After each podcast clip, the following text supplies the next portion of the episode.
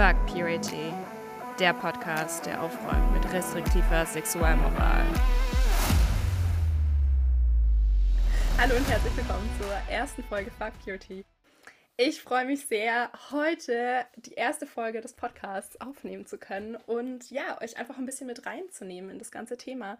Es soll einfach so ein bisschen drum gehen, so, hey, was ist, wenn man irgendwie konservativ, religiös aufgewachsen ist, ganz viele Regeln bezüglich Sexualethik einfach gelernt hat und da wirklich sehr eng aufgewachsen ist und man dann auf einmal irgendwie, ja, nicht mehr so in diesem ganzen, an dieses ganze System glaubt, auch die Begründungen hinterfragt und dann eben so versucht, seinen Weg mit seiner Sexualität zu finden.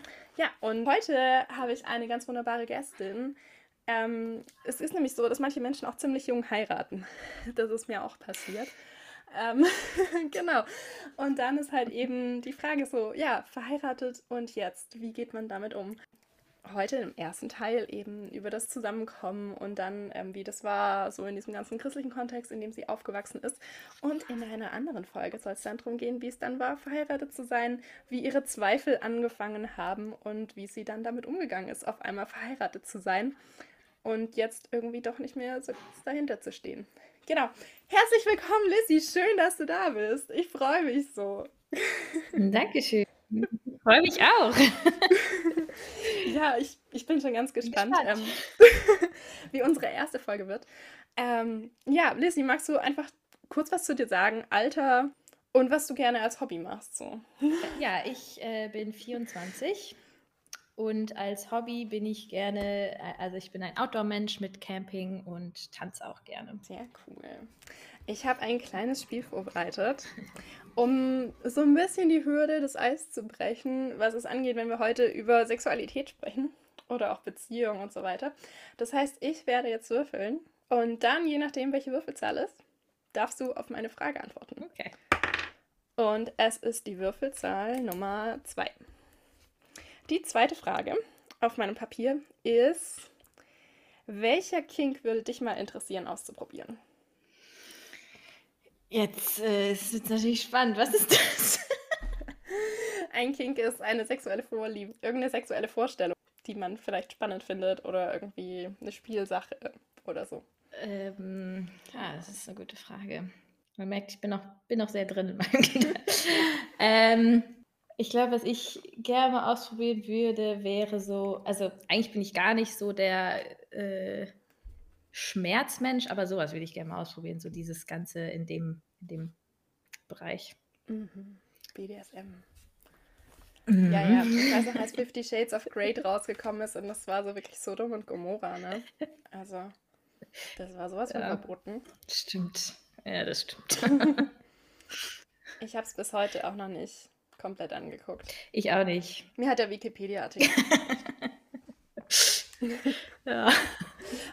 Aber weg von Fifty Shades of Grey, worüber wir heute sprechen wollen, ist so ein bisschen, wie es dazu gekommen ist, dass du mit wie vielen Jahren geheiratet hast? Mit 22. Wie warst du? Oder war ich 22? Mit ja, 22. Hey, du warst ein Jahr später dran als ich. hey, schon voll alt. ja. Ey, da hast du dir also, richtig lange Zeit gelassen. Wie lange äh, waren wir vorher zusammen? fünf Jahre. In christlichen Zeiten sind fünf Jahre ganz schön lang. Das ist ganz schön lang. Ja, ja ich war ja ähm, an einer christlichen Hochschule und da war es so, dass es tatsächlich auch Pärchen gab, die haben sich im ersten Jahr dort kennengelernt und ähm, sind ziemlich bald zusammengekommen und haben im Sommer drauf direkt geheiratet. Also halt innerhalb von einem Jahr direkt ja. verheiratet, zack. Ja, sowas so kenne ich auch. Gehen. Das ist ja das Krasse, es ist ja nicht, hm. äh, nicht untypisch. nee, es ist wirklich normal. Es ist nur irgendwie so krass, wenn man irgendwie dann einfach aus dieser Bubble rauskommt. Und da ist es irgendwie so anders. Ich fand es vor allem so krass, ich habe ja auch ziemlich junge Kinder bekommen. Und ähm, dann in den ganzen Krabbelgruppen war ich halt einfach viel jünger als alle anderen. Also Stimmt. wirklich mindestens so zehn Jahre. Ja. Und da ist es einfach eine ganz andere Lebensphase. Voll. Ähm, Genau. Sprechen wir einfach mal über den Kontext, in dem du so aufgewachsen bist, ähm, über diesen religiös strengen Kontext. Ähm, wie bist du aufgewachsen? Mit welchen Regeln? Mit welchen Sachen? Was war so los? Ähm, ach, ich bin quasi mit allen Regeln aufgewachsen. also aufgewachsen bin ich in einer Baptistengemeinde. Mhm. Äh, genau, in einer Baptistengemeinde mit äh, ja, und halt, äh, also meine Eltern haben die mitgegründet. Das heißt, wir waren auch sehr intensiv mit drin. Mhm. Darf ich kurz einen kleinen äh, Schlaumeister spielen? Klar. Baptisten ähm, ist die Bewegung, die auf die Täuferbewegung zurückgeht. Das heißt, ähm, die lehnen die Kindertaufe ab. Besonders wichtig ist da eben die Erwachsenentaufe, dass man sich selber, ähm, wenn man eben mündig ist, dazu entscheidet, eben zum Christentum gehören zu wollen. Wie die meisten Freikirchen sind auch die Baptisten selbst finanziert, was Spenden angeht. Also über Spenden finanzieren die sich. Genau. Dankeschön. Du darfst weitermachen. Bitteschön. Genau, und da war es tatsächlich so, dass viele dieser typischen Regeln, vor allem Purity Culture, natürlich nicht direkt kommuniziert wurde, sondern immer sehr indirekt. Auf der Bühne wurde ja nie überhaupt auf diesem Thema, über das Thema geredet. Aber es gab tatsächlich einige Fälle in der Gemeinde, wo die Leute dann aus den äh, Diensten und sowas ausgeschlossen wurden, weil sie mit ihrem Partner zusammen gewohnt haben oder Sex vor Ehe hatten. Und äh, es wurde aber nie thematisiert. Es wurde natürlich immer irgendwie ein anderer, meistens wurde es gar nicht thematisiert. Sie waren nun halt einfach dann nicht mehr in, auf der Bühne oder nicht mehr im Dienst. Und dann bin ich aber mit 13, 14 in äh, eine andere Gemeinde, das waren dann Flink Pfingstler und bin dann 2018 nochmal in eine andere Pfingstlergemeinde. Kurzer Einschub zu Pfingstgemeinden. Pfingstgemeinden legen einen hohen Wert auf Transzendenzerfahrungen. Ähm, das heißt, der Heilige Geist spielt da eine große Rolle. Man sucht eben nach diesen spirituellen, besonderen Erfahrungen, wie zum Beispiel der Zungenrede, dass man in verschiedenen fremden Sprachen spricht. Das ist irgendwie so ein Merkmal dafür, dass man die Taufe des Heiligen Geistes bekommen hat, was irgendwie so ein Merkmal dafür ist, dass man wirklich ein guter Christ ist. Ähm, genau, und ist auch sehr so mit Prophetie und so, wo es eben auch schnell zu geistlichem Missbrauch kommen kann. Aber genau, von der Theologie ähnlich biblisch, konservativ wie ähm, Baptistengemeinden. Aber es ist natürlich so, dass jede Freikirche so ein bisschen nochmal eigene Nuancen hat. Es gibt auch bei den Baptisten ein paar neuere, wo auch homosexuelle Paare erlaubt sind und auch mitarbeiten dürfen. Ähm, aber eben in den meisten äh, freikirchlichen Gruppierungen ist es tatsächlich doch eher so, dass ähm, man nur mitarbeiten darf, wenn man heterosexuell verheiratet ist oder enthaltsam lebt. Ja. Einschub Ende. es ist nur die erste Folge. Ich habe so, ich dachte so ein bisschen so ein paar Erklärungen rein war. Nee, ist voll in Ordnung. Nee, ich finde es voll gut. Ich finde, ja, nee, ich finde es voll gut, solche Erklärungen, weil äh, auch selbst ich wusste ganz lange nicht, zu was ich da eigentlich gehöre, mhm. weil man halt da reingeboren ist. Man macht sich da ja die Gedanken. Und das war ja alles meine Wirklichkeit und meine einzige Realität so. Von daher ist immer spannend, sowas zu hören. Ja, ich bin in einer Brüdergemeinde aufgewachsen und ich wurde sensibilisiert für Pfingstgemeinden. Also da gibt es ja im Korintherbrief ja. verschiedene Stellen, ja, ja. wo Paulus sich dazu äußert. Ähm, die Stellen werden in pfingstlichen Gemeinden natürlich immer wegargumentiert. Aber es gibt eben Stellen, die die Brüder dann stark machen, warum sie eben nicht so heilig, Holy Spirit-mäßig unterwegs sind. Ja, ja. Genau. Ja. Aber die Regeln sehen ziemlich ähnlich aus. Ja, nur die Gottesdienste unterschiedlich. Ich fand es aber auch interessant, weil ich tatsächlich, dadurch, dass ich ja in einer Pfingst, äh, in, ja, also dadurch, dass ich ähm, da eben gar nicht aufgewachsen bin, war das tatsächlich auch, oder ist auch bis heute noch immer, es war für mich immer komisch, auch so dieses ganze krasse Heilige Geist und ich fand es schon immer skeptisch, weil ich damit einfach nicht aufgewachsen bin. Und für die war das immer alles normal, weil die halt in den, in den anderen Gemeinden immer aufgewachsen sind. Das heißt, ich war mit einer der einzigen, die dann danach erst dazu kam. Alle meine Freunde sind da in den Gemeinden aufgewachsen. Wäre die Frage, ob es wie jemand, der so aufwächst, sich wirklich natürlich anfällt oder ob man sich trotzdem komisch vorkommt. Aber das ist eine Frage für ein anderes Mal. Ja, genau. Kann ich ja auch nicht beantworten für Sie. Mhm. Ja. Ja, und wie war da so der Umgang mit ähm, Regeln? Also ich, ich merke dieses ähm, diffuse Kommunizieren. Also ich glaube, diese Themen wurden echt tatsächlich gar nicht so angesprochen, aber man hat es halt eben mitbekommen, dass Leute eben heiraten und dass es ganz wichtig ist. Ich glaube aber auch, dass ich stark von meinen Eltern mitbekommen habe, dass so Sex vor der Ehe keine Option ist. Also auch, mhm. ähm, ich habe die Pille nicht verschrieben bekommen, weil es klar war, dass ich ja eh keinen Sex vor der Ehe haben werde. Oder auch ja. ähm, diese Gebärmutterkrebs-Schutzimpfung habe ich auch nicht bekommen, eben weil es ja hieß, ja, man hat nicht. ja eh nur einen Sexualpartner, von dem her braucht man das nicht. Ja, ich fand es interessant. Ich habe da tatsächlich jetzt letztens meine Mama mal gefragt und sie meinte so, ja, nee, das war ja nie, es war, also sie hat da nie drüber nachgedacht, ob sie die uns, also ähm, ob wir die irgendwie bekommen oder nicht, weil sie genau halt dieses meinte, so, ja, ihr habt ja eh nur einen Sexualpartner und warum braucht ihr die dann so? Und ich denke so, toll, ich hätte sie gerne kostenlos bekommen. ja.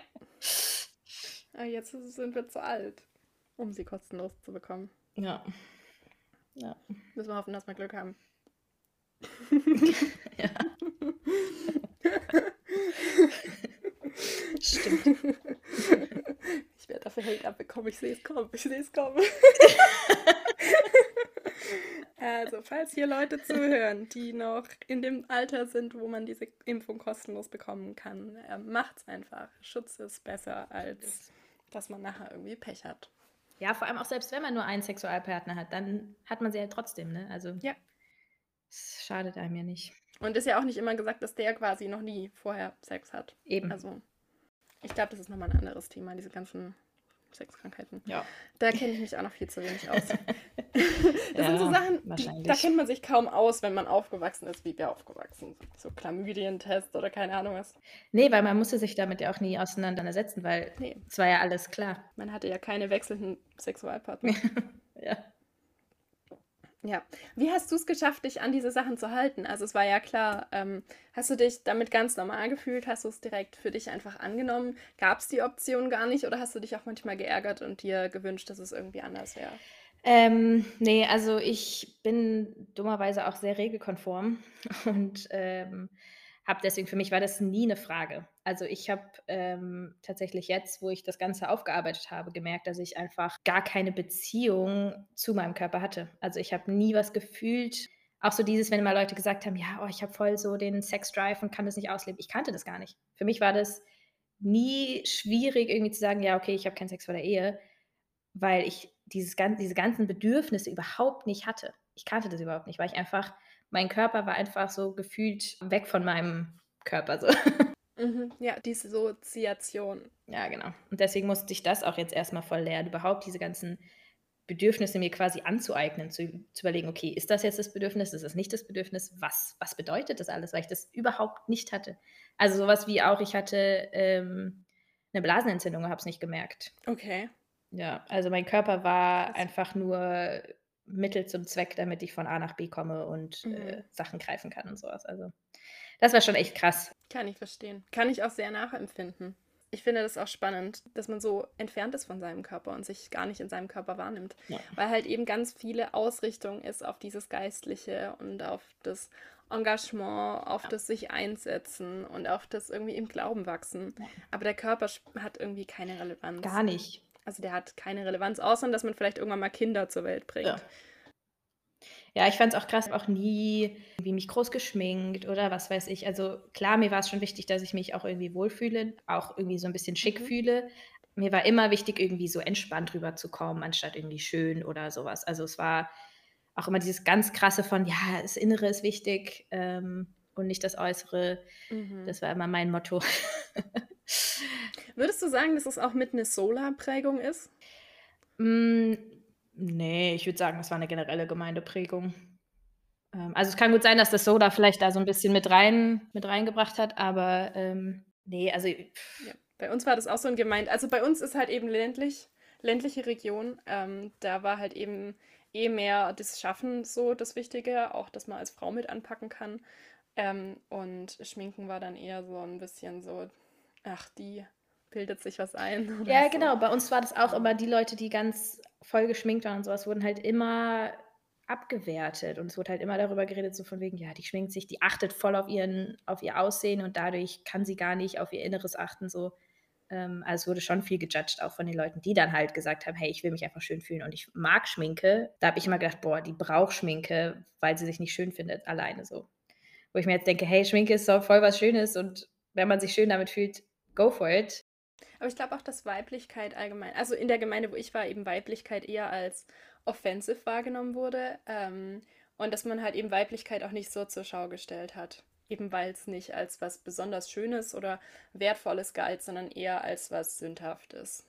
Total. Man durfte sich ja auch, also auch wie man sich kleidet, war ja immer super wichtig und dass man halt möglichst wenig von dem weiblichen Körper mitbekommt. Also Kurven, Brüste, was weiß ich. Das musste ja alles versteckt und verschleiert sein. Ja, dass man den anderen nicht zur Last wird. Mhm, ja, genau. Ja, nicht irgendwelche Versuchungen. ja, Frauen sind ganz schlimm.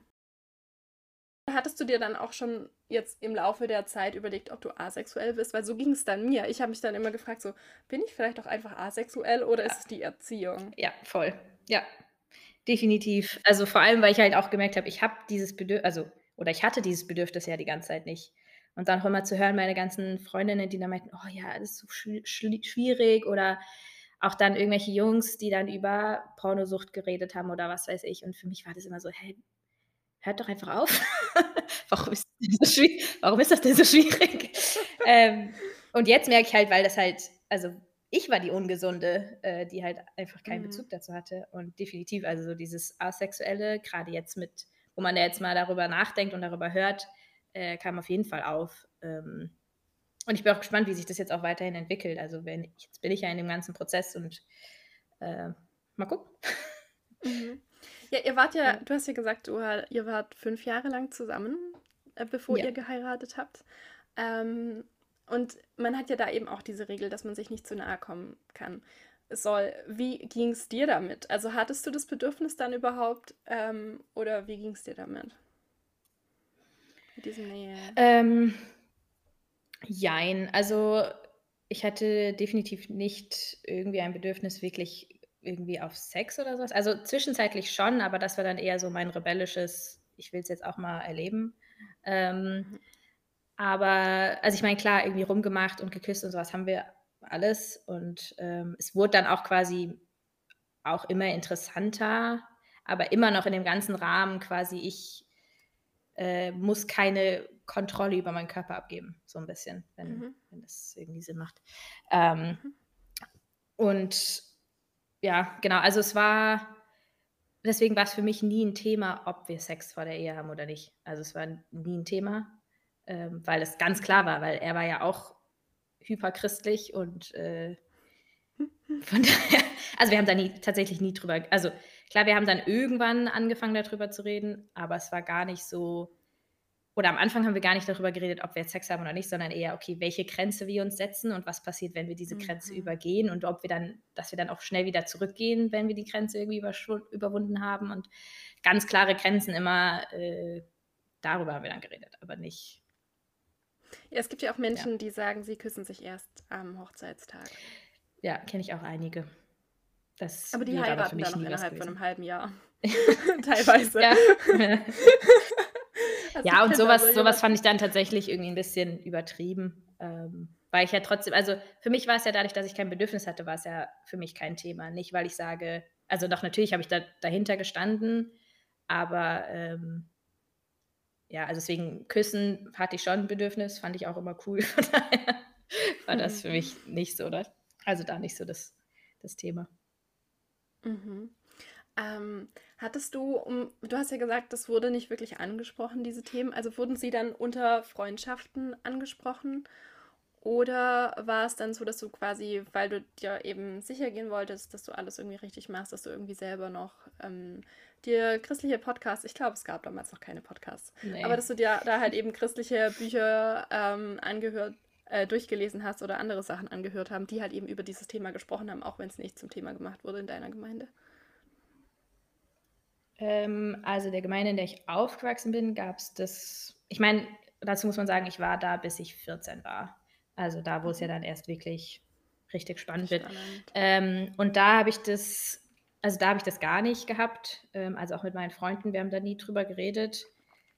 Ähm, dann so, also so mit 14, 15 habe ich angefangen zu hören, dass andere Leute darüber reden. Also sei es Freunde von aus nicht meiner Gemeinde, sondern aus anderen Gemeinden. Mhm. Ähm, die haben dann darüber geredet. Aber ich war ja auch auf einer christlichen Schule, das heißt, äh, mhm. da war ja mhm. das gleiche, das gleiche Spiel. Ähm, und auch da war das nie Thema, überhaupt nicht. Also wenn dann immer nur im sündhaften Kontext, also auch sowas wie mhm. Sex Education hatten wir gar nicht. Ich erinnere mich, wir hatten einmal drei Tage so eine Projektwoche. Ähm, das war, glaube ich, auch schon in der neunten Klasse. Äh, das Einzige, was die Lehrer da gesagt haben, war, äh, ja, habt keinen Sex. Weil das ist schlecht. Da gab es auch, glaube ich, sogar äh, Szenen aus Gossip Girl, um zu gucken, wie, um zu zeigen, wie schlimm das ist. Das war meine Sex Education. Das heißt, wurde ähm, ihr aufgeklärt dann über Sachen wie Periode und so? Also über den weiblichen nö. Zyklus in der Schule? Ähm, doch, aber doch, aber das war so gefühlt ein oder zwei Biostunden und das war's. In Biologieunterricht hatten wir auch quasi nur den weiblichen Zyklus. Wir hatten, wie wirklich ähm, Sex passiert. Also ich wusste nur, dass das eine irgendwie ins andere geht, aber ich wusste nichts von Erektion, Samenerguss, ähm, Frau, die auch ähm, flüssig feucht wird oder also wusste ich alles nicht. Also ich wusste, dass es diese Eizelle gibt, dass die ranreift, dass die irgendwie Spermien braucht, aber so mehr. Mehr war da auch nicht. Mehr brauchte man ja auch nicht zu wissen. ah, ja. Ja, aber dann, also in dann meiner anderen Gemeinde, da hatte ich dann ähm, einige Freundinnen, also wir waren dann so eine Clique und da haben ein paar dann drüber geredet. Ähm, und dann hatte ich tatsächlich auch eine Freundin aus dieser Clique, die äh, dann, die hatte halt einen nicht-christlichen Freund. Mhm. Ähm, und hatte dann tatsächlich auch Sex und hat, und dann fand ich es so interessant, weil ja oft ist ja der Grund, warum man keinen Sex vor der Ehe haben sollte, weil ja auch dann die Trennung schwieriger ist, weil man sich ja dann, dann einen Teil von, ja, von sich dem anderen kaputt. Partner gegeben hat. Und genau, und die hatten sich dann tatsächlich getrennt. Und das fand ich ganz cool, weil sie dann auch mit mir darüber geredet hat und sie meinte so, Lissy, es ist nicht schlimmer, nur weil wir jetzt Sex hatten. Ähm, also klar, die, die Trennung ist mhm. schmerzhaft so oder so, aber für sie war das nicht der Fakt, weil sie Sex hatten, sondern einfach, weil es halt die Trennung war. Sie sind dann auch ähm, danach wieder zusammengekommen, ähm, ich glaube nach einem halben Jahr oder sowas. Aber ähm, das fand ich so interessant und das war so das erste Mal, wo ich gemerkt habe, okay, die Welt geht nicht unter und auch so ein bisschen, okay, stimmt es denn, was da wirklich gesagt wird? Oder also das fand ich interessant, das, da denke ich tatsächlich Spannend. heute noch oft drüber nach, dass das so der erste Moment war, wo ich denke, ha, irgendwie, äh, hm. das passt nicht so ganz in mein Weltbild, was du da jetzt sagst. Ich erinnere mich an einen Post von Liebe zur Bibel, warum dich Sex vor der Ehe zerstört. Ja, genau. Ja, das kriegt mir ja irgendwie so immer mit. Ja. Aber spannend, da mal, ähm, dass du da quasi, auch wenn du noch in diesem ganzen extremen Kontext warst, dann trotzdem mal eine andere Stimme gehört hast. Weil ich, ich weiß halt auch immer, dass man dann, wenn man dann irgendwelche Geschichten mitbekommen hat, dass es irgendwelche Leute dann nicht geschafft haben, dass sie das einfach so zutiefst bereut haben und sich so schlecht gefühlt haben und das dann einfach eben so der Horror ja. für sie war. Ähm, dass es wirklich halt eben dann ja. so war, dass dieses halt Sex vor der Ehe zerstört dich halt auch wirklich stimmt, weil man halt eben dann halt sich da den totalen Kopf Weil man es halt zugesagt bekommt. Ja, genau, weil wenn das halt die Realität ist, dann musst du ja auch irgendwo so funktionieren. Also wenn du dir die ganze Zeit gesagt wird, Sex ist schlimm und du dann Sex hast, dann muss es ja auch irgendwo schlimm werden, damit das ganze System noch funktioniert, indem du mhm. da ja mhm. irgendwie, was du dir da aufgebaut hast. Ja, und ich meine, das ist ja auch dann voll die krasse Schuld, die man dann, mit der man dann umzugehen hat, was irgendwie krass ist, weil es einfach nur Menschen sind, die sich gern haben und man fühlt sich dann so schlecht dafür. Also, ähm, ich ja. weiß, ich hatte mit 14 einen Freund und wir sind uns auch näher gekommen und ich habe mich so schlecht dafür gefühlt.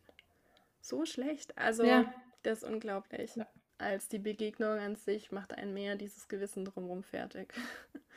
so, ja. Ja, ist ja alles. Alles ist mit Scham und Schlechtfühlen. Ja. Hast du dann noch irgendwelche Bücher gelesen zu dem Thema? Oder mehr dann halt durch Freundinnen mitbekommen? Das, was ich von meinen Freundinnen mitbekommen habe, hat mir gereicht. Und für mich war das ja kein Thema. Von daher mhm. habe ich mich da auch irgendwie nicht so viel drüber informiert. Vielleicht jetzt im Nachhinein ganz gut. Ja, ich war der Mensch, alles besonders richtig machen und Bücher lesen. Und ja, das war dann auch interessant, weil ich teilweise ähm, das Thema dann nochmal radikaler angegangen bin, als meine Eltern das für mich gewünscht hätten. Ähm, weil ich zum oh, Beispiel ja dann auch voll schnell geheiratet habe weil ich eben so das dachte, so ja, eigentlich braucht es ja keine Beziehungszeit. Entweder man muss es wissen, ob man die Person heiraten will oder nicht, weil das Ziel ja. von einer Beziehung ist ja direkt quasi die Ehe oder nicht. Und wenn man das nicht will, dann kann man auch gleich wieder Schluss machen. Also diese Kennenlernzeit, die man eigentlich kaum braucht, man kann sich auch direkt verloben. Oh ja. Ähm, ja, und dann halt eben auch das ganze Umfeld, wo alle mega schnell geheiratet haben. Und dadurch habe ich dann halt eben auch super schnell geheiratet. Meinen Eltern ging das viel zu schnell.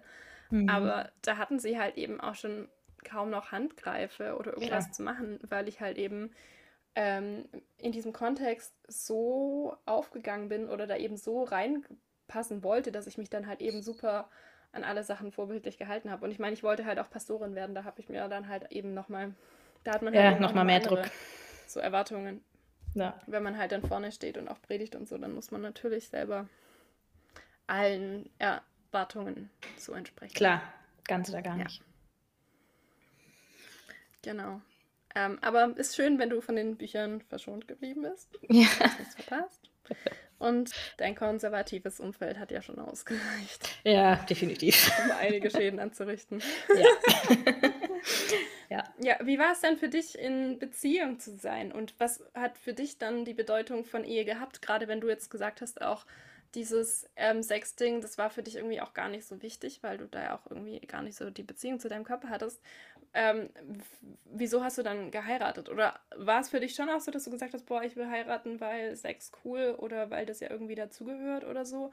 Oder was waren für dich Faktoren, warum du gesagt hast, du heiratest und was waren vielleicht auch Ängste, die für dich damit verbunden waren, irgendwann mal zu heiraten? Also ich würde tatsächlich sagen, geheiratet habe ich, weil es der nächste Schritt war. Ähm, und weil, also ich kann sagen, Verlobung war tatsächlich, weil ich wollte, dass unsere Beziehung ernst genommen wird im Gemeindekontext und ich oft das Gefühl hatte, dass es erst, dass generell Beziehungen erst ernst genommen werden, wenn man verlobt oder verheiratet ist. Und ähm, ich habe mir aber nie, nie ganz bewusst diese Frage gestellt. Weil ich finde, das finde ich auch so interessant, weil irgendwie in Gemeinde wird also jedenfalls meine Erfahrung ist, dass dir auch irgendwo nicht klar gemacht wird. Also klar, man weiß, es ist für immer, bis das der Tod euch scheidet. Aber ich finde auch, dass oft das gar nicht so wirkt. Also dieses, ja, dann heirate doch, ist irgendwie auch so ein bisschen so ein Easy-Ding.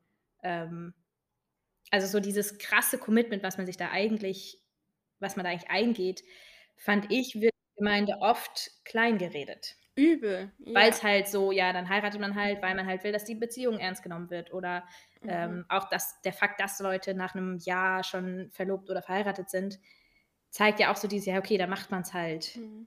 Man möchte ja auch irgendwie legitim zusammen sein genau. können und aber auch zusammen wohnen können. Ja. Ich weiß nicht, ob das ein Definitiv. war. Aber mich hat das ganze Pendeln und so voll genervt und äh, ja. für mich war es mehr dieses eben, dieses einfach respektiert zu werden ähm, und dann halt eben auch einfach zusammen wohnen zu können. Ja. Ja, das waren für mich die Hauptfaktoren. Und Sex überhaupt nicht, weil. Ja, definitiv. Ja, bei mir war es ja. auch so, also einerseits da hatte ich mehr Angst. Ja, genau. Einerseits, also ich erinnere mich, wir haben dann im Mai geheiratet und ab November davor war es dann so dieses panische, äh, scheiße, okay, ich bin jetzt verlobt, das heißt, irgendwann werde ich Sex haben. Und da war es gar nicht mehr die Frage, ob wir jetzt davor oder danach Sex haben, sondern einfach dieser Fakt, scheiße, ich werde Sex haben. Da bin ich, also ich hatte wirklich panisch Angst davor. Mhm. Ähm, weil ich mich halt jetzt mit dem ganzen Thema auseinandersetzen musste, was ich davor die ganze Zeit nicht gemacht habe. Und ähm, ja, also für mich war es definitiv auch das Zusammenwohnen, wobei das auch ein bisschen kontrovers ist bei mir, weil ich habe davor in einer WG gewohnt und ähm, wir sind dann zwei Monate vor der Hochzeit zusammengezogen, weil mir das dann doch irgendwann auch ein bisschen wichtig war. Ähm, und ich weiß, ich weiß aber noch, dass ähm, dieses Ganze, also auch verlobt, das ganze Verlobtsein und alles, ähm, ich habe mich damit nicht wohlgefühlt, aber ich habe es halt voll verdrängt und dann sind wir zusammengezogen und ich erinnere mich, also wir waren mhm. nur fünf Minuten äh, mit dem Fahrrad von meiner alten WG entfernt und meine WG war der Hammer. Ich habe mich super wohl gefühlt und ich erinnere mich noch an so Ge Gefühle, so dass ich dachte, okay, ich muss jetzt mit ihm zusammenziehen wollen. Und das vor allem so die ersten zwei, drei Monate oder ersten zwei, drei Wochen äh, war ich dann immer noch in der WG abends und dann, ich habe wirklich, also es war so ein Park dazwischen ähm, ich habe auf dem Nachhauseweg immer an diesem Park noch, äh, noch gesessen und dann erstmal geheult, weil es für mich voll der Stich ins Herz war. So, ich muss das, wo ich mich eigentlich wohlfühle, verlassen, um zu einem Zuhause zu fahren, was ich eigentlich wollen muss. Mhm. Und ich meine, klar, ich habe natürlich, ich war, ich habe, für mich war das auch irgendwo, ich fand es gut, dass wir zusammen gewohnt haben und für mich war das auch wichtig. Aber mein Gefühl war so voll, warum gehe ich aus einem Zuhause, was, wo ich mich voll wohlgefühlt habe, zu einem anderen Zuhause, wo ich mich wohlfühlen muss. Mhm. So. War spannend. Und äh, genau, aber deswegen, ja, aber deswegen war das auf jeden Fall auch, also das ganze Heirat, also Heiratsthema war, damit wir zusammen wohnen dürfen, offiziell. Mhm. Und obwohl wir es zwei Monate vorher schon gemacht haben, wurden ganz viele Leute so, als ich dann erzählt habe, ja, wir ziehen jetzt zusammen. Ach, habt ihr jetzt schon geheiratet? Ja, nee, erst im Mai. Okay. Mhm. so, danke Leute, es sind zwei Monate, ja. Oh ja, ich habe auch jetzt, ja. ähm, während der Corona-Zeit gab es natürlich dann auch Pärchen, die haben halt eben nicht feiern können. Und die haben dann nur standesamtlich geheiratet. Und da gab es ja. dann auch Stimmen, wo ich gehört habe, ja, da liegt kein Segen drauf. Definitiv. Das habe ich, höre ich auch oft. weil es halt nicht unter Gottes Schutz, weil es halt nicht kirchlich war. Ja, aber ich meine, das ist Corona. Also fucking Corona. Man kann einfach nicht feiern. Und natürlich träumt man von, wenn man eben diesen Tag nur einmal im Leben hat und eben auch in diesem Kontext aufwächst, dann träumt man natürlich davon, die Braut zu sein. Und äh, an diesem ja. Dings ähm, reinzulaufen. Isle ist es in Englisch, aber ich weiß gerade nicht mehr. Zum Altar. zum Ja. Altar zu laufen. Altar? Aber es gab doch gar keinen Altar in. Freikirchen. Gab es bei euch einen Altar? Nee, gab's auch Es nicht. gab so einen Tisch, Nee. wo nee. Sachen drauf standen. Und eine Bibel drauf lag, eine richtig dicke Bibel. Aber keine Ahnung, ob das ein Altar Ja. gewesen sein soll. Ja, ähm, Nee, man ist zur Bühne meistens gelaufen oder halt zum Boden. genau, zur Bühne. Ja, und ähm, deshalb kann ich es halt verstehen, dass dann auch Paare sagen, okay, wir warten, bis wir halt eben das dann halt machen und heiraten vorher standesamtlich. klar, und dass es dann, dann natürlich. Leute gibt, die sagen, ah nee, selbst das ist sündhaft, dann, also es ist schon, ja, spannend, spannend, spannend. Ja. Genau, wir waren dabei auch, dass du so ein bisschen Angst hattest vor dem Thema ähm, Sexualität. Ähm, wie ging es dir in Bezug auf die Hochzeitsnacht, wenn ich so intim fragen darf? Ja. äh, das fand ich tatsächlich ganz entspannt, weil wir von Anfang an gesagt haben, ähm, wir werden an der Hochzeitsnacht keinen Sex haben. Mhm. Damit halt dieses ganze Druck Ja. nicht, eben genau dieser Druck nicht da ist. Und das war für uns beide auch super wichtig, dass wir halt sagen, gerade als mir dann aufgefallen ist, okay, warte, ich habe keine Chance, überhaupt Sex zu haben, Mhm. ähm, war es dann auch gut, dass wir dann beide gesagt haben, okay, wir nehmen uns die Zeit, die wir nehmen und eben nicht, okay, jetzt sind wir verheiratet, jetzt müssen wir Mhm. Sex haben. Ja, ich habe das auch öfters mal gehört, dass man eben, dass eben Ja. Leute den Ratschlag geben, um halt eben da den Druck rauszunehmen.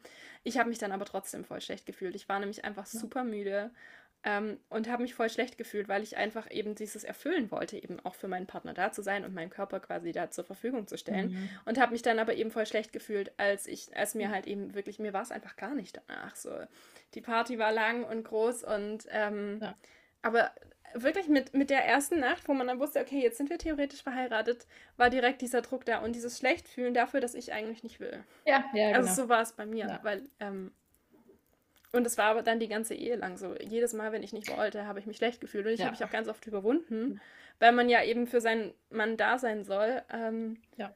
Aber ja, einfach ungesund von Stunde eins. ja, definitiv. So, theoretisch. Ich glaube, da fand ich es halt dann ganz gut, dass wir auch zwei Monate vorher schon zusammen gewohnt haben, weil wir es dann halt auch dieses Ganze jetzt irgendwie in einem Bett schlafen Mhm. oder was weiß ich, das hatten wir halt gar nicht, weil Mhm. das war dann schon seit zwei Ja, Monaten das so. ist auch gut. Aber ja, dieser Druck ist extrem.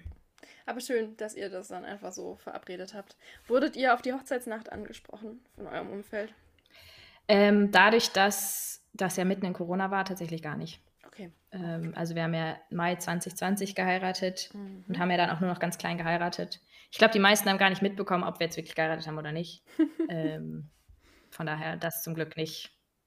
Weil ja dann auch mit der Hochzeit dieser ganze Glaubensprozess mit, was ist der Glaube für mich und eigentlich finde ich das gar nicht so cool, was hier, was, womit ich da aufgewachsen bin, äh, hat ja, ist ja eins zu ein, also ist ja einhergegangen damit. Von daher äh, Mhm.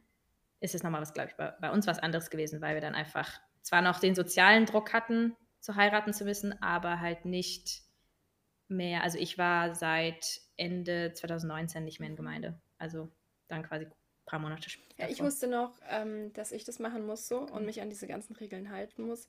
Ich wusste aber auch schon, dass ich mich, wenn ich mit Jugendlichen zusammenarbeiten werde, dass ich mich dafür einsetzen will, dass die das nicht machen müssen. Also ich wusste noch, hey, ich muss mich dran halten, weil ich halt eben in diesen Kreisen arbeiten möchte. Ähm, hatte aber für mich das theologisch auch schon so, dass ich gesagt habe, das ist einfach ein bisschen an der Haaren herbeigezogen, dieses kein Sex vor der Ehe. Es gibt ja nicht mal einen Bibelvers dazu. Also es Ja. ist einfach nur irgendwie, man bastelt sich selber nochmal ein noch konservativeres, noch engeres Verständnis von Bibel zusammen, als die Bibel überhaupt hergibt. Ähm, ja. Einfach weil man es noch besser machen will. ja. Ja, und halt, weil man Sätze aus dem Kontext nimmt. Also ist schon ziemlich krass. Ja, und da wusste ich schon, nee, ich will das niemand anderem antun. So. Ja. Aber mir selber habe ich es noch angetan. Das ist auch irgendwie so ein. Das Gefühl kenne ich gut. Warum? Das Gefühl kenne ich sehr gut. Aber ich glaube, das ist auch so ein Learning, wenn man merkt, so, man hat ein eigenes Kind und ähm, oder eine beste Freundin und oder jemanden, der einem wirklich wichtig ist.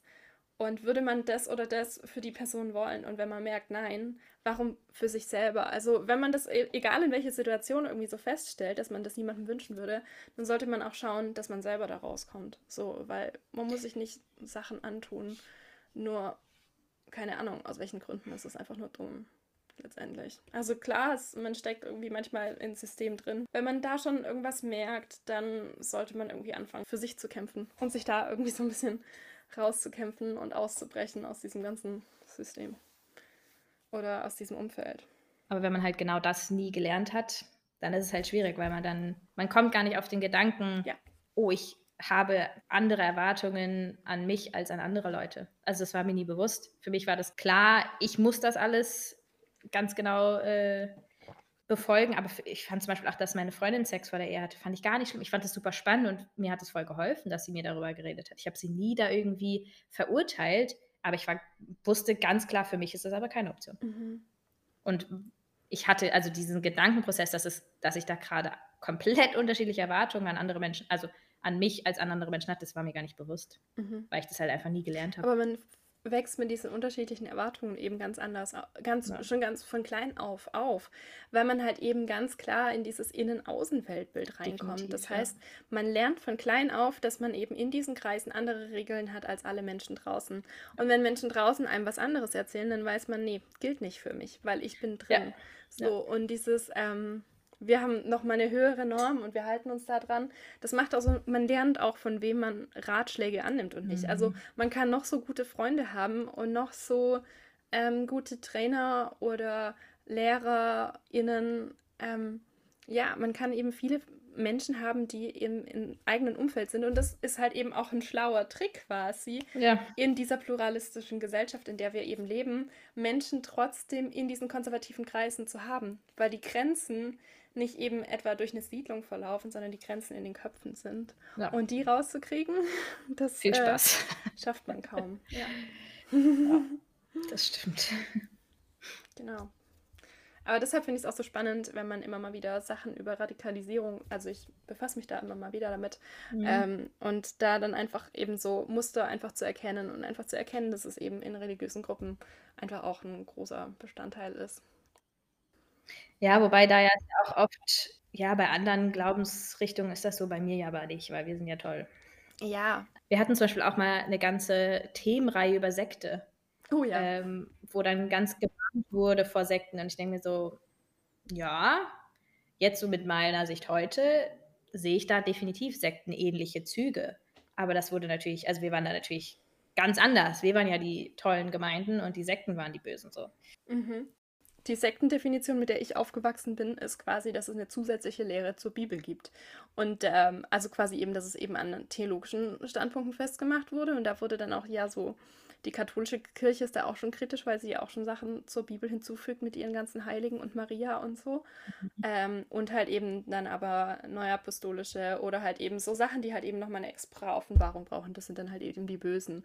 Und das ist ja bei Zeugen Jehovas so.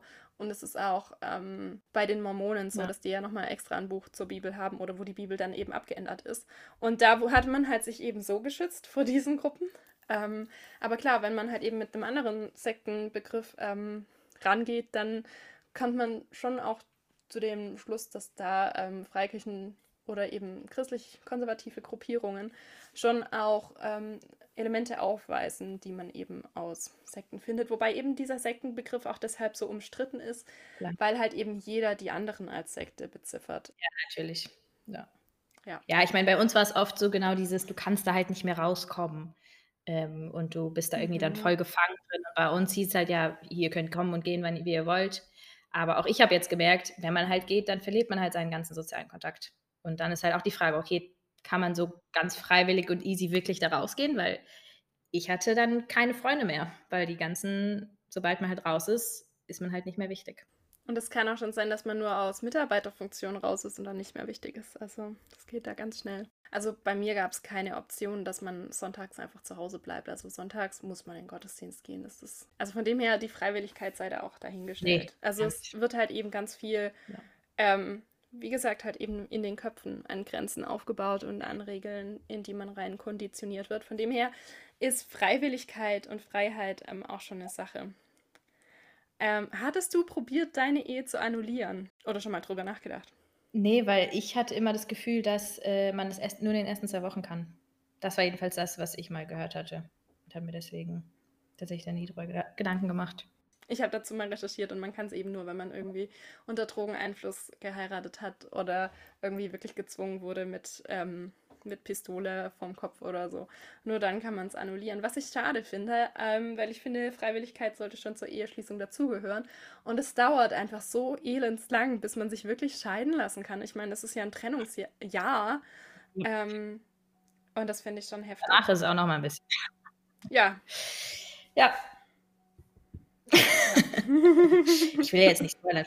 Nein, wir, wir, spoilern noch nicht, wir spoilern noch nicht. Ähm, oh nein, ich habe wirklich ein bisschen gespoilert, aber wir wollten noch nicht spoilern. Ja, ähm, wir, wir reden einfach nochmal über die Verlobungszeit. Machen wir das doch. Was waren so Grenzen, die ihr euch gesteckt hattet, um eben nicht zu weit zu gehen? Und was habt ihr gemacht, wenn ihr zu weit gegangen seid? Also die Grenzen ganz am Anfang waren natürlich halt ne, Klamotten anlassen, die haben wir relativ schnell, aber auch übergangen und das war auch okay. Dann war es ganz lange tatsächlich nur noch die Hose anlassen. Ähm, und das haben wir sehr, sehr lange durchgezogen.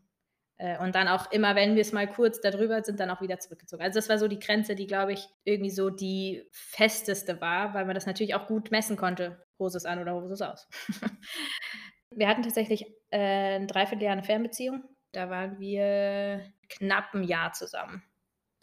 Da war dann erst ich im Ausland für sechs Monate und dann er im Ausland für sechs Monate und es hat sich halt um drei Monate überschnitten. Ja, also ich meine, in unserer ganzen Beziehung war halt der Glaube immer halt super wichtig und super, gerade halt dann danach, weil wir waren beide mit einer christlichen Organisation weg und wir haben natürlich beide danach, waren wir Feuer und Flamme. Und da habe ich auch einen Unterschied gemerkt zu davor, so ein bisschen so dieses, okay, wir probieren ein bisschen aus und danach, so die ersten zwei, drei Monate, nachdem wir dann beide wieder da waren, war es ganz klar, ganz klare Grenzen und weil jetzt ist der Glaube wieder mhm. super wichtig. Ja, klar. Ähm, und sowas. Und dann war es noch ein Jahr und dann haben wir uns verlobt, 2019. Man sollte in diesen Lebenslagen, äh, in diesen Lebenssituationen keine Entscheidungen treffen. Okay. wie habt ihr euch eigentlich kennengelernt? Und wie seid ihr zusammengekommen und wie wusstest du, dass es der, der richtige ist?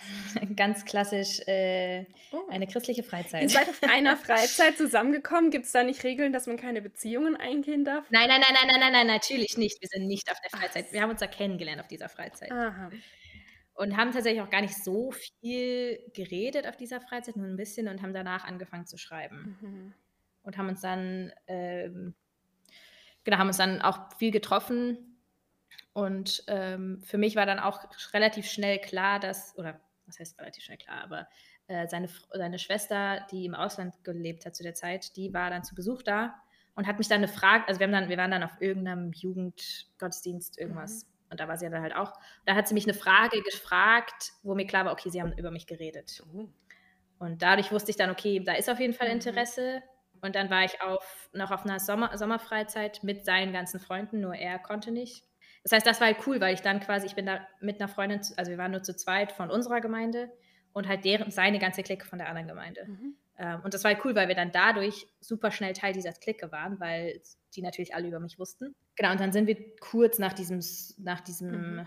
äh, Sommercamp sind wir dann zusammengekommen. Und wie seid ihr zusammengekommen? Also habt ihr euch gesehen, ja. habt ihr euch geküsst, habt ihr euch geschrieben? So, was heißt zusammengekommen? Wir haben uns getroffen. Hätte dich gefragt. So halb. Wir haben uns getroffen und dann quasi meinte er sowas so in die Richtung, ja, was ist denn jetzt mit uns? Und dann habe ich halt gesagt, ja, ich könnte mir mehr vorstellen. Und er hat gesagt, ja, ich mir auch. Und that's it. Habt ihr euch noch geküsst? Umarmt? Ähm, erst dann beim Abschied. Nicht da direkt. Haben wir uns geküsst. Okay. Oder nein, nein, nein, wir haben uns zwei Tage später erst geküsst, als wir uns, als wir dann noch mal, uns nochmal gesehen haben. Und dann war es relativ lange noch komisch? Also generell, ich erzähle jetzt aus heutiger Sicht, ne? Also es ist ja, hättest du mich damals das alles gefragt, wäre meine Antwort auf jeden Fall anders. Aber so, was ich mir jetzt merke, was, glaube ich, was ich faszinierend an ihm fand, war genau eben dieses, mhm. für ihn war sein Glaube super wichtig und er hatte einen sehr standfesten Glauben und das habe ich mir für, für mich immer gewünscht. Ich hatte das halt gar nicht. Und ich erinnere mich, da waren wir drei, vier Monate vielleicht zusammen. Da hat er mich mal gefragt, was denn mein bestes Gotteserlebnis ist. Und meine Antwort war, ich weiß gar nicht, ob ich überhaupt schon ein Gotteserlebnis hatte. Und da erinnere ich mich auch noch, dass er auch echt verwundert darüber war, weil für ihn war das halt, man ist Christ, man ist guter. Christ und davon, daran wird man natürlich auch gemessen. Und das fand ich halt von Anfang an, glaube ich, einfach echt faszinierend an ihm, weil ich mir das schon immer, ich hatte halt nie diesen super persönlichen Glauben, weil für mich war das halt alles immer mit Regeln verbunden. Und so dieses Beziehung zwischen Gott und mir, das hatte ich halt nie. Und ich, das fand ich halt bei ihm super spannend, weil das für ihn war das eine Selbstverständlichkeit, Ähm, und das fand ich halt so faszinierend, glaube ich.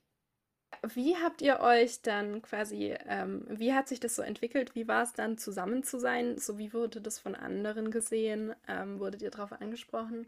Und wie hat sich dann quasi daraufhin entwickelt, dass ihr euch dann verlobt habt? Also wir waren einer der ersten aus den ganzen Freundeskreisen, die zusammengekommen sind. Ähm, weshalb mir das von Anfang an super wichtig war, dass wenn wir irgendwie in Gruppen sind, dass wir dann nicht sehr kappelmäßig sind, sondern halt mhm. eher einfach gute Freunde sind. Und das war halt relativ schnell so und ich glaube, dass dadurch auch das das Fundament von unserer ganzen Beziehung war. Wir waren einfach mega gut befreundet und haben uns richtig gut verstanden und wussten natürlich auch voll viel voneinander und waren super vertraut. Mhm. Und ich glaube, dass das eher der, das Fundament von unserer Beziehung war und gar nicht so krass dieses Romantische. Es durfte ja auch nicht sein. Genau, genau. Und ähm, deswegen war das für mich, glaube ich, auch nie so eine große Frage, ob ich ihn jetzt romantisch anziehend finde oder ob ich ihn quasi wirklich liebe oder nicht. Ähm, weil ich erinnere mich auch daran, dass es für ihn super wichtig war, dass wir ihm dieses Ich liebe dich immer sagen, damit quasi, falls er mal stirbt in der Nacht, weiß, das war das Letzte, was wir uns gesagt haben. Und dadurch hat der Begriff auch sehr an Bedeutung mhm. verloren mhm. für mich. Ähm, weil das halt dann eher ein Routine-Ding war und okay. das, wenn ich es nicht gesagt habe, war das eher ein Anzeichen, ich bin sauer. Und das hat er dann auch, ab, also auch aufgefasst. Das heißt, ich musste nicht sagen, ich bin sauer. Ich habe einfach nur nicht, ich liebe dich gesagt. Ähm, und, aber genau, deswegen war das eben nicht dieses, ich liebe dich, sondern eher nur ja so ein Routine-Ding. Quasi so ein bisschen, so ein Check, ist alles okay bei uns. Würde ich jetzt im Nachhinein sagen. Mhm. Genau, von daher war es ähm, für mich von Anfang an, wir haben uns einfach mega gut verstanden und kannten uns einfach richtig gut. Dass wir, dass wir uns verlobt haben, war auch wieder dieses Jahr. Es ist halt der nächste Schritt. Wir sind halt jetzt fünf Jahre ja. zusammen in der Zeit haben sich ganz viele Leute bei uns, äh, also ganz viele Freunde verlobt und verheiratet in den zwei, drei Jahren davor, danach oder eher davor. Ich habe mich diese Frage tatsächlich nie aktiv bewusst gestellt, sondern für mich war das, ja, es ist halt jetzt das Nächste. Äh, es passiert jetzt, wusste dann auch relativ schnell, wann es passiert und habe mich danach aber auch super unwohl gefühlt, habe das aber die ganze Zeit nur damit abgetan, dass ich halt nicht gerne im Mittelpunkt stehe. Und dass ähm, dann halt dieses ganze, oh, ihr seid verlobt, dass das das Unangenehme war, weil ich nicht gerne mit. Was auch stimmt, ich bin nicht gerne im Mittelpunkt. Ähm, aber habe es natürlich halt alles darauf gezogen, gesch geschoben. Und auch dann, als es dann wirklich auch äh, dann zur Hochzeit ging, war das für mich der Horror, dieses ganze da reinlaufen und vor anderen Leuten zu sagen. Also ich wusste ganz genau, ähm, ich werde diese ganzen romantischen Sachen, die ich da aufgeschrieben habe auf den Eheversprechen, nicht sagen, weil ich mich super unwohl fühle, weil ich einfach nicht der Typ Mensch bin, der da so krass einen auf romantisch macht. Äh, weshalb dann auch witzigerweise unsere Trauzeugen dann unsere Eheversprechen vorgelesen haben. Ah, ähm, okay. also mir war auch relativ schnell klar, dieses ganze, diese ganze Zeremonie, ich werde mich unwohl fühlen. Und deswegen fand ich es cool dann im Nachhinein, dass wir durch Corona dann nur noch mit ganz eng ähm, so eine Gartenparty gemacht haben und auch nur noch mit Freunde und Familie. Also wir waren, glaube ich, 28 Leute, weil wir mussten ja auch unter den 50 mhm. bleiben. Äh, ich weiß nicht mehr, was für Bestimmungen da gerade waren. Ähm, aber ich erinnere mich auch noch, ich habe mich die ganze Zeremonie lang super unwohl gefühlt, bis zu dem Moment, wo wir dann angefangen haben zu grillen, weil dann war es eher wie, oh, ich habe Geburtstag und alle meine lieben Freunde sind bei mir und feiern mit mir. Und ab dann war es mhm. auch entspannt. Ähm, genau, aber habe das halt alles immer abgetan mit dem, ich bin nicht gerne Mittelpunkt und das ist der Grund, warum ich mich hier so unwohl fühle und nicht, dass ich vielleicht das alles mal hinterfragen mhm. hätte sollen. Ja, ich kann dich so nachvollziehen ja. und so nachfühlen, weil mir ging es ähnlich. Ähm, ich fand es so komisch, jetzt auf einmal diejenige zu sein, die da jetzt ähm, quasi vorläuft. Ähm, irgendwie hat sich das nicht so. Also es hat sich angefühlt wie ein Film, aber irgendwie ja. so komisch. Also ich habe mich nicht in meiner Haut gefühlt. Ähm, ja, ja, total. Für ja. mich war es auch so, Gottes jetzt müssen wir durch. Für mich war dann auch noch diese mhm. Diskrepanz, dass irgendwie ähm, die standesamtliche Hochzeit ja eigentlich die ist, die jetzt wirklich zählt und das kirchliche ist nur so ein Tamtam. -Tam. Das heißt, für mich war das irgendwie so, ja, eigentlich will man schon Gottes Segen und so, aber auf der anderen Seite zählt es nicht. Also man ist schon verheiratet. So, warum macht man das noch? Es war einfach befremdlich, da auf einmal selbst die Braut zu sein. Ich habe mir dann noch gedacht, vielleicht hätten wir auch länger warten müssen ähm, und dann hätte ich das mehr fühlen können. Also ich habe mich voll gewundert, warum ich diesen Moment nicht mhm. so fühle. Ich hätte jetzt irgendwie ja, gedacht, total. so, ich muss mich da jetzt irgendwie fühlen, wie, wow, das ist der beste Tag meines Lebens und wow, endlich und ich freue mich so und keine Ahnung was. Ähm, ich habe natürlich gestrahlt. Ähm, ich ja. war natürlich auch irgendwie glücklich, aber irgendwie hat was gefehlt. So, das war so mein Gefühl. Mhm. Ja, gerade weil man ja dann die ganzen Freundinnen, die da vorgeheiratet haben, die waren immer super aufgeregt und haben sich alle gefreut und auch so dieser ganze Plan war so voll das Riesending. Und bei mir war das immer so, ja, ich will das alles schnell, schnell machen. Und für mich war das immer ein Orga-Ding. Ich liebe Organisieren. Von daher hatte ich daran Spaß, aber nicht an dem ganzen Emotionalen. ja, ich fand die Feier danach auch richtig cool. Das war auch der Teil, der mir richtig Spaß gemacht hat. Und ich fand es irgendwie so wertschätzend, dass einfach so viele Menschen da waren, die einem irgendwie wichtig waren. Ich glaube, das fand ich voll cool, ähm, dass so viele Menschen da mit einem gefeiert haben in diesem besonderen Tag. Ähm, aber ich glaube, ich habe mich auch so ein bisschen gefühlt, dass ich es auch nicht darf, so früh zu heiraten, eben weil meine Eltern nicht begeistert davon waren. Das heißt, ich hatte die ganze Zeit noch das im mhm. Nacken so, dass ähm, die das eigentlich gar nicht gut finden und nicht hundertprozentig dahinter stehen. Und ich glaube, das hat mir auch so ein bisschen die Freiheit genommen, es wirklich einfach so in vollen Zügen genießen zu können, weil es da halt eben schon kritische Stimmen gab. So. Ja, klar. Aber ja. Definitiv. Ja, spannend. Ja, und ich meine, das erste Mal in deinem ganzen Leben kennst du alle Leute auf einer Hochzeit. Wann passiert das denn mal? Hä, ich kannte gar nicht alle Leute. also gerade von seiner Seite Freunde und Verwandte und so gar nicht so viel. Ja, ich meine, okay, da wir waren halt tatsächlich, wir waren halt nur 30 Leute. Wahrscheinlich liegt es dann eher daran. ja, die 30 wichtigsten kennt man dann. Ja, spannend. Ähm, wir haben jetzt von dir gehört, dass ähm, du mit 22 geheiratet hast, dass du auch schon ziemlich viele ähm, ja, also dass es sich auch gar nicht so, du dich gar nicht so mit wohlgefühlt hast mit dem Verlobtsein und dann eben der Heirat an sich. Ich weiß natürlich, wie es bei dir weitergegangen ist und wie es jetzt ähm, heute ist. Und deshalb bin ich auch ganz gespannt äh, auf unsere ähm, zweite Episode, wo es dann wirklich darum geht, auch ähm, wie es dann eben angefangen hat, dass man verheiratet war und gemerkt hat, so, eigentlich fühle ich mich damit nicht wohl. Mhm. Oder ich weiß nicht, wie du es ausdrücken würdest. Wie würdest du es ausdrücken, diese Krise? Ähm, ich fühle mich nicht ich selbst. Und dann auch, ich fühle mich nicht wohl. Und dann, was mache ich jetzt damit? Wie, wie gehe ich damit um? Schaffe ich das ein ganzes Leben oder nicht? Spannende Fragen und ich freue mich auf Folge 2. Vielen lieben Dank, Lissy, für deine Zeit. Ähm, es war sehr spannend, sehr cool, mit dir zu quatschen. Ja, fand ich ähm, auch. Und ja, schaltet auf jeden Fall beim nächsten Mal ein. Und ja. dann hört ihr, wie es weitergeht. genau. Dieser Podcast ist Teil des Ruach Jetzt Netzwerks.